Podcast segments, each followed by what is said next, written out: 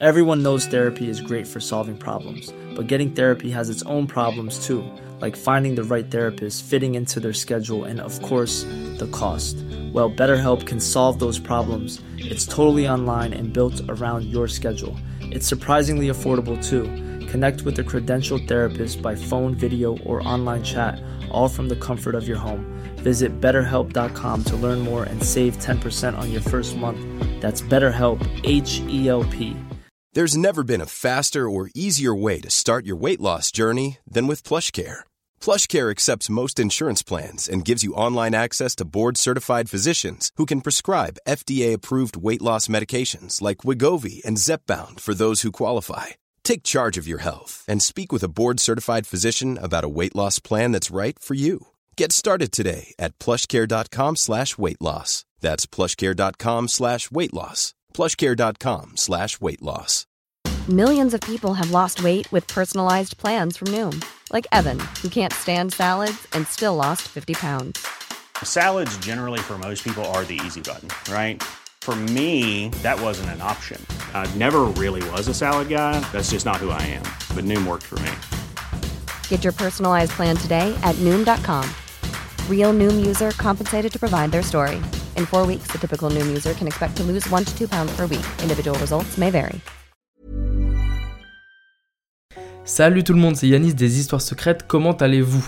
Moi ça va très bien et je suis ravi de vous retrouver comme d'habitude pour une nouvelle anecdote méconnue du grand public. Aujourd'hui, je vais vous parler du premier pays du monde à avoir légalisé l'avortement. C'était en 1920, il y a donc 102 ans. Et vous allez voir, au regard de l'histoire du XXe siècle, on s'attendait pas à ce que ça soit ce pays qui soit le précurseur en termes de légalisation de l'avortement. C'est parti pour une nouvelle anecdote méconnue.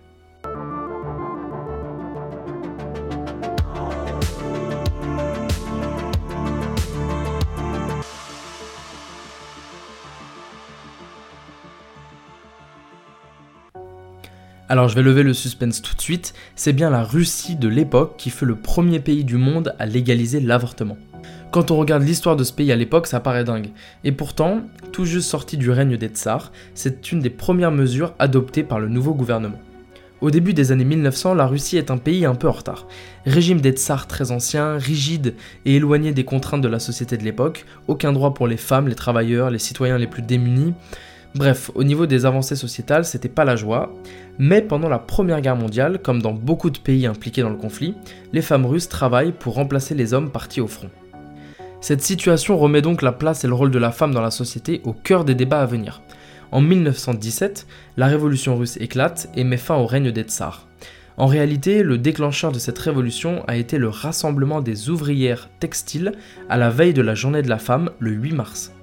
Le nouveau gouvernement soviétique crée donc le département des femmes du parti bolchevique, un genre de ministère chargé de proposer des avancements sur les droits des femmes. L'autorisation de l'avortement est donc proclamée en 1920 par le nouvel État russe. Cette autorisation s'est basée sur un constat, bah tout simplement l'interdiction euh, de l'avortement ne fonctionnait pas. Elle ne débouchait que sur des avortements clandestins dangereux qui menaient bien trop souvent au décès de la femme et de l'enfant. Désormais, l'avortement peut se dérouler dans de meilleures conditions, de manière sécurisée et contrôlée par des médecins. Quand on pense qu'en Argentine il n'a été autorisé qu'en 2020, au Canada en 88, en France en 75, pour le coup on peut qu'applaudir la précocité de cette décision. Je vais vous lire un extrait de ce que disait la loi sur l'avortement de 1920. Le décret confirmant la légalisation a déclaré Depuis 10 ans, le nombre de femmes qui ont recours à l'avortement augmente dans notre pays et dans le monde entier la législation de tous les pays lutte contre ce mal en punissant les femmes qui choisissent l'avortement et les médecins qui le pratiquent. Cette méthode de lutte ne donne aucun résultat positif. Il pousse l'opération dans la clandestinité et fait des femmes des victimes d'avorteurs avides, souvent ignorants, qui profitent de cette situation clandestine. Cette avancée unique au monde à l'époque est un sacré paradoxe avec la politique violente qui arriva quelques années plus tard avec Staline. D'ailleurs, l'avortement fut de nouveau interdit entre 1936 et 1955, en fait donc pendant toute la dictature de Staline. Voilà, c'est la fin de cette anecdote, j'espère qu'elle vous a plu et qu'elle vous aura peut-être un peu surpris si vous ne la connaissiez pas.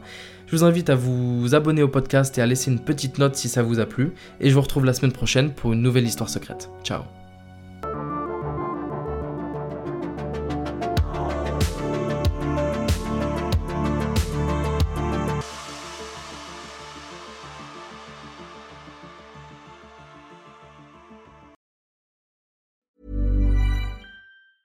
Mom deserves the best, and there's no better place to shop for Mother's Day than Whole Foods Market. They're your destination for unbeatable savings, from premium gifts to show-stopping flowers and irresistible desserts. Start by saving 33% with Prime on all body care and candles. Then get a 15-stem bunch of tulips for just $9.99 each with Prime. Round out Mom's menu with festive rosé, irresistible berry chantilly cake, and more special treats. Come celebrate Mother's Day at Whole Foods Market. Hey, it's Danny Pellegrino from Everything Iconic.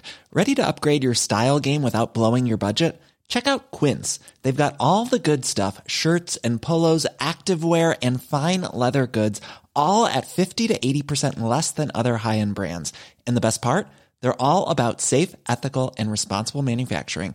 Get that luxury vibe without the luxury price tag. Hit up quince.com slash upgrade for free shipping and 365 day returns on your next order. That's quince.com slash upgrade.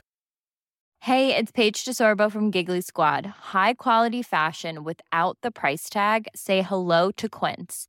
I'm snagging high-end essentials like cozy cashmere sweaters, sleek leather jackets, fine jewelry, and so much more. With Quince being 50 to 80% less than similar brands.